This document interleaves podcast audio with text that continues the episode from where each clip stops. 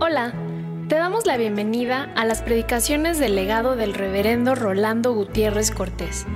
Esperamos que sea de bendición e inspiración para tu vida.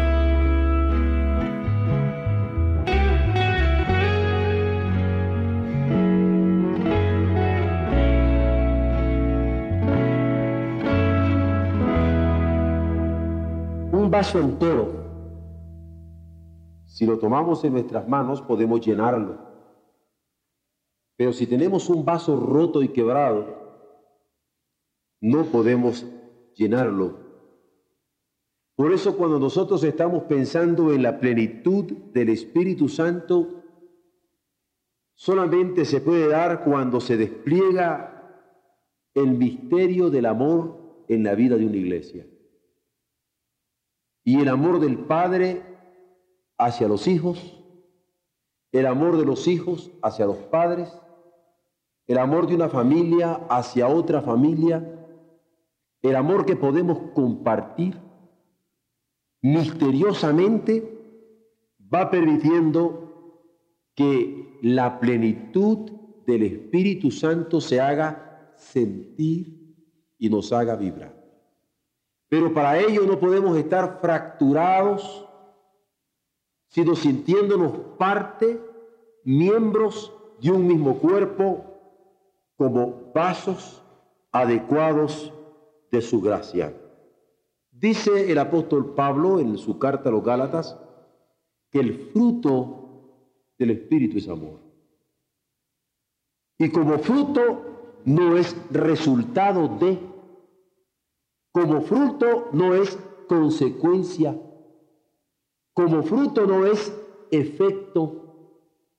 Aquí este mundo de relaciones no cabe para el apóstol Pablo, el fruto del Espíritu es amor.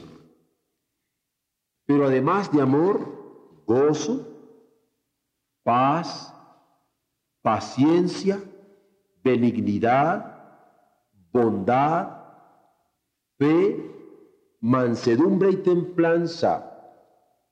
Y si nosotros nos podemos examinar personalmente, para percatarnos si hay fracturas en nosotros que no han permitido que la plenitud del Espíritu Santo habite en nuestra iglesia, podríamos darnos cuenta si paso a paso verificamos si el fruto del Espíritu en nosotros ha sido amor todo el tiempo, gozo, paz, paciencia, benignidad, bondad, fe, mansedumbre o templanza. Si uno de ellos ha fallado, hay una fractura que debe ser revisada y es tiempo de hacerlo en estos momentos, porque este fruto solo es posible cuando uno muere y resucita por la fe. Cuando uno puede venir y morir con toda su vida de fracturas y pecados en Jesucristo y resucitar para una vida nueva con Cuando podemos venir por la fe a asumir su propia muerte para también asumir su resurrección, habiendo crucificado la carne con sus pasiones habiendo crucificado nuestras tendencias egoístas y pecaminosas con sus deseos y viviendo en la plenitud del Espíritu y andando en la plenitud del Espíritu, porque el Espíritu Santo es para vivir en Él y para andar en Él. Vivir conforme al Espíritu, configurado al Espíritu y andar conforme al Espíritu también. Hay tantas contradicciones en el mundo que somos cristianos y hay pleitos en nuestras casas, que somos redimidos y no podemos perdonarnos según ofensa, que somos objeto del amor de Dios y vomitamos odio. Hay tantas contradicciones en el mundo que se manifiestan a través del dolor humano no solamente los paganos, no solamente los incrédulos, sino incluso en nosotros mismos, a pesar que la salud de Dios es salud para que todas nuestras neuronas, para que todos nuestros nervios, para que todas nuestras células, para que todo nuestro cuerpo, para que todos nuestros corpúsculos sean sanados. Hay tantas contradicciones en el mundo como que podríamos estar hablando de un Dios que es salud y nosotros estar enfermos de pecado. Pero en el gran misterio de Dios, la persona de Jesucristo va a encarnar su gracia para revelarnos su amor.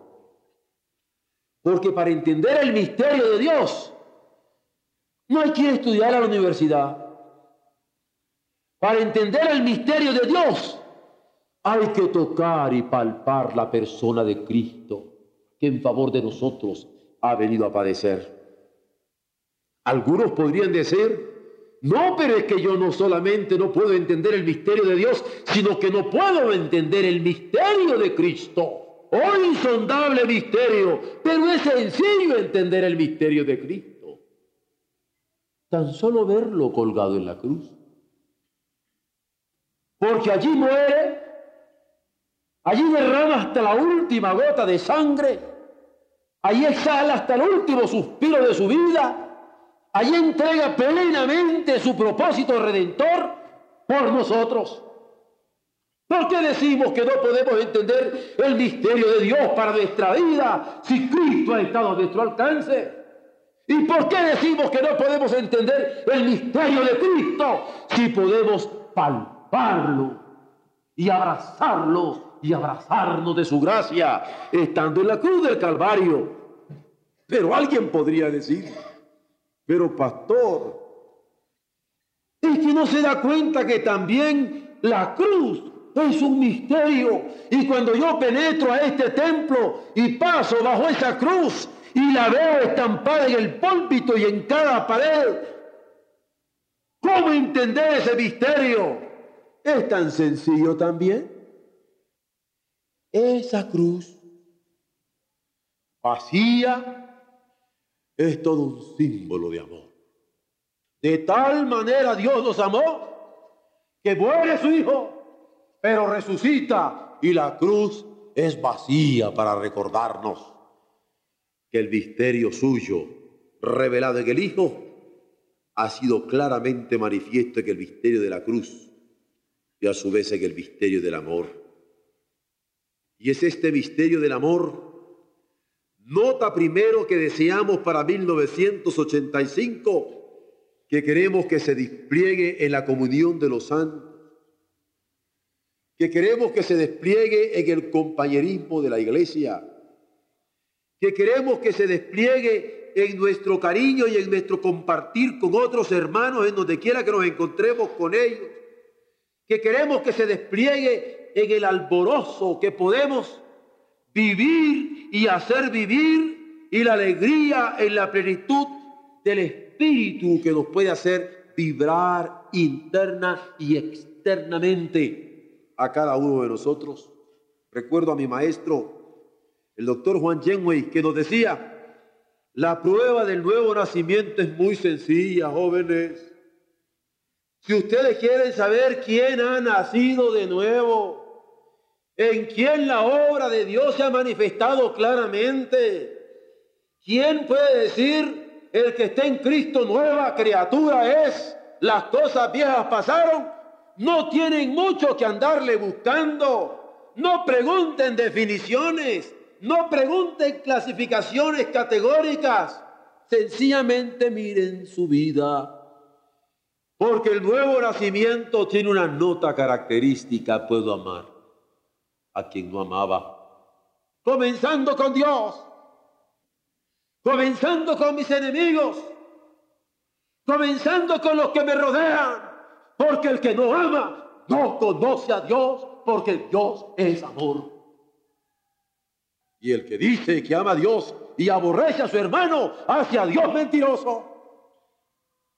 Porque si no puede amar al hermano a quien ha visto, ¿cómo puede pretender decir que ama a Dios a quien no ha visto? El nuevo hombre, la nueva criatura, la nueva creación, el saber si somos cristianos, nosotros podemos detectarlo si de principio a fin nos damos cuenta que somos capaces de amar. Es el amor de Cristo el que nos constriñe, el que nos obliga, el que nos mueve, el que nos conmueve. Es el amor de Cristo por su Espíritu que se derrama en nuestros corazones, el que se está derramando también en todas nuestras relaciones personales, en todas nuestras relaciones familiares, en todas nuestras relaciones como iglesia.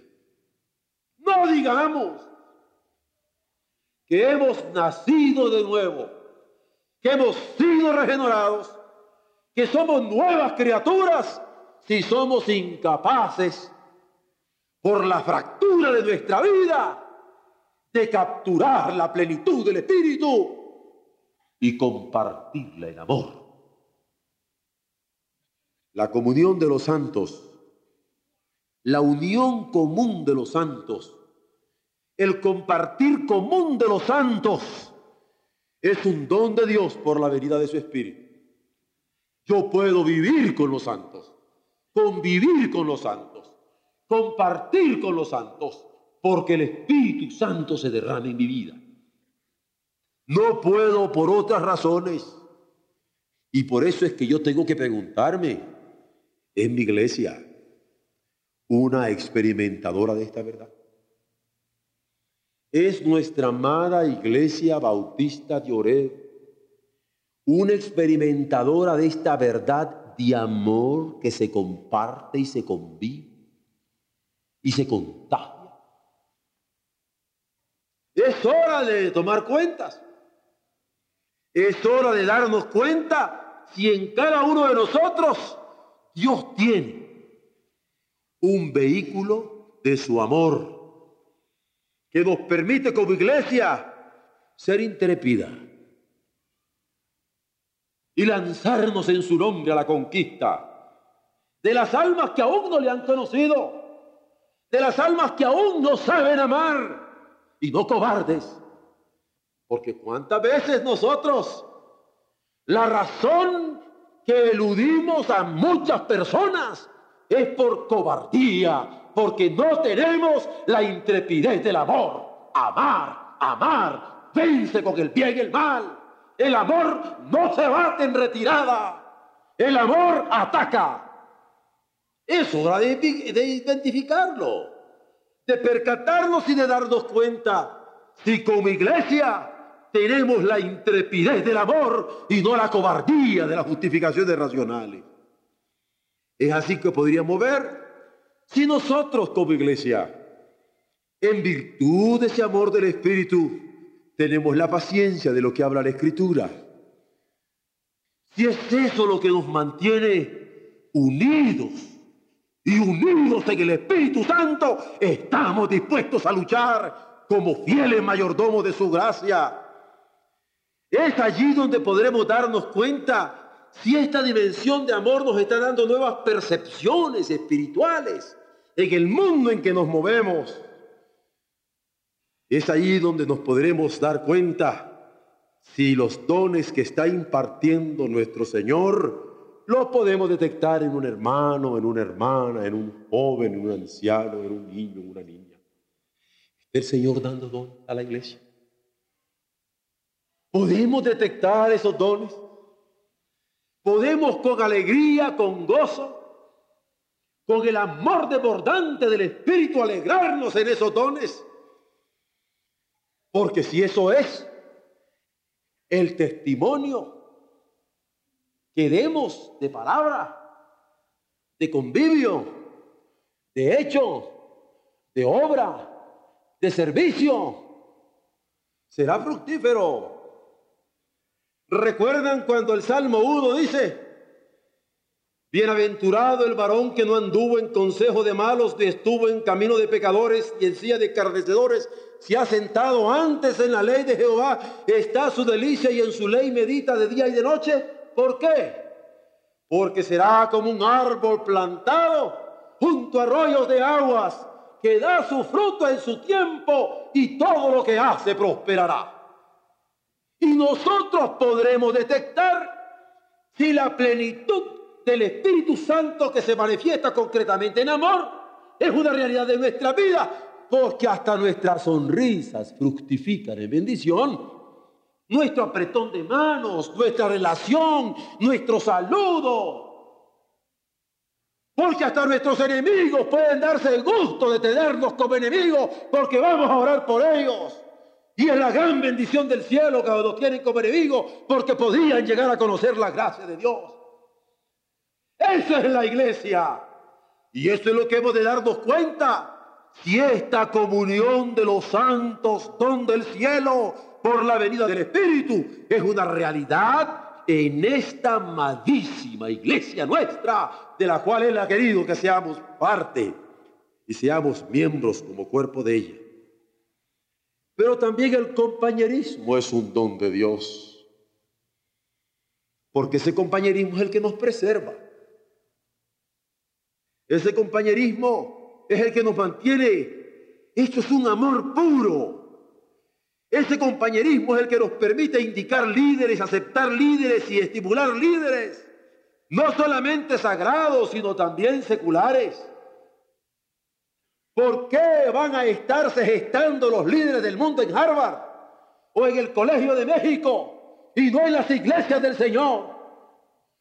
¿Por qué se van a estar gestando los líderes económicos y sociales en las escuelas seculares y no en el templo de Dios? ¿Por qué? Eso pregunto, ¿por qué? ¿Por qué David? ¿Por qué Salomón? ¿Por qué los líderes de Dios se gestaron en el pueblo de Dios a punta de amor y de fervor y de consagración? Nosotros le estamos cediendo al mundo el campo el campo de la historia, el campo de la influencia, el campo de la eternidad misma. Porque al infierno se va quien no cree en Jesucristo y nosotros que tenemos creyentes. No los estamos estimulando. Aquí en el compañerismo de la iglesia es donde podemos encontrar nuestros líderes sagrados, pero también nuestros líderes seculares. Porque el Espíritu es el que nos va a estar guiando en todo. Cuando se habla de la plenitud del Espíritu Santo, se habla de un ejercicio. Esto hay que ejercitarlo. El Espíritu Santo no se vive subido de un árbol allá como ermitaño. El Espíritu Santo es ejercicio de plenitud. Porque cuando Dios nos llena, nos llena de querer y de hacer. Y de querer hacer. Y no solamente nos llena como personas, también llena a mi familia. Mi familia quiere conmigo consagrarse. También nos llena como iglesia. Queremos consagrarnos, queremos vincularnos, queremos comprometernos. La plenitud del Espíritu Santo no es recepción egoísta, se contagia. Cuando alguien me dice yo estoy pleno del Espíritu Santo, entonces no llego a estos cultos de oración porque yo sí estoy pleno y estos no están. Mentira. Si el Espíritu Santo se derrama sobre toda carne, dice la Escritura. Miren ustedes cómo llenó a Jesús en el Jordán. Y Jesús inició un ministerio fructífero. Miren ustedes cómo llenó a los apóstoles en el aposento alto. Y todo el mundo conocido conoció el Evangelio del Señor por la boca de aquellos hombres. Vean ustedes cómo llenó a Esteban como un testigo fiel y aunque muriera apedreado, pero murió fiel. Vean ustedes cómo llenó a Pedro ante el concilio para que hablara con denuedo. Cómo llenó a Pablo después de su conversión y lo convierte en un apóstol misionero por Asia y por Europa y todo el mundo conocido de la época y todos fueron llenos, llenos del Espíritu Santo, y hablaban con denuedo la palabra de Dios, todos fueron sobrecogidos, todos fueron alcanzados con su denuedo incontrolable. Pablo a los Efesios, por eso les va a decir, como un deseo vehemente de su corazón, como un anhelo de pastor, como una carga para su iglesia, embriagados del Espíritu. Embriagados del Espíritu. ¿Qué pastor puede sentir mejor deseo que este para que su iglesia cante salmos e himnos y canciones espirituales como campanas que están llevando a través del viento sus melodías más fecundas y felices? Yo recuerdo alguna vez en las campiñas de España haber contemplado lo que a mí siempre me ha gustado, los pastores cuidando sus ovejas.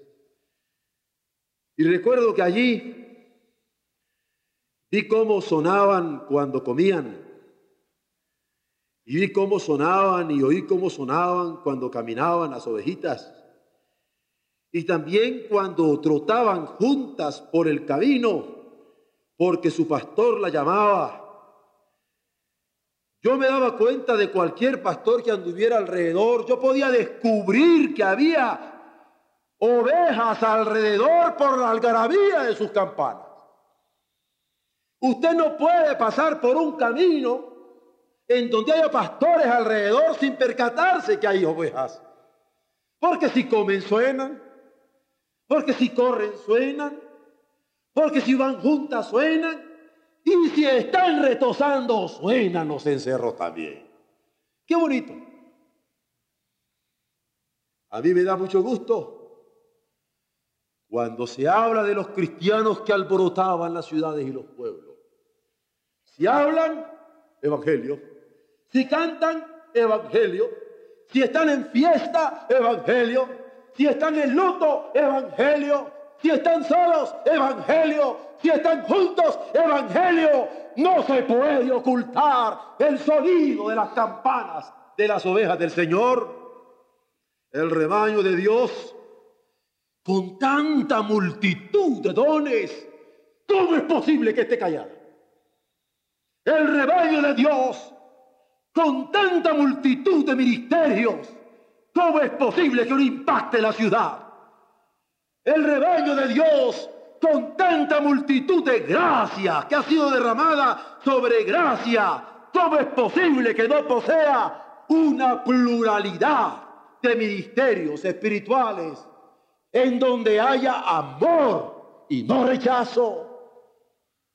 Y cuando tomemos la cena sintamos que nos junta el amor de Cristo y no que nos rechaza la actitud de algún hermano donde hay gozo y no amargura, paz y no desasosiego, paciencia y no exabruptos, benignidad y no malevolencia, bondad y no osquedad, fe y no dudas e incertidumbres, mansedumbre y no hostilidades, templanza, templanza y no de parajustes emocionales. Hay tantos hogares rotos por seres desbarajustados, emocionalmente dislocados, incapaces de tener, ejercitar, construir, edificarse en la templanza del Evangelio.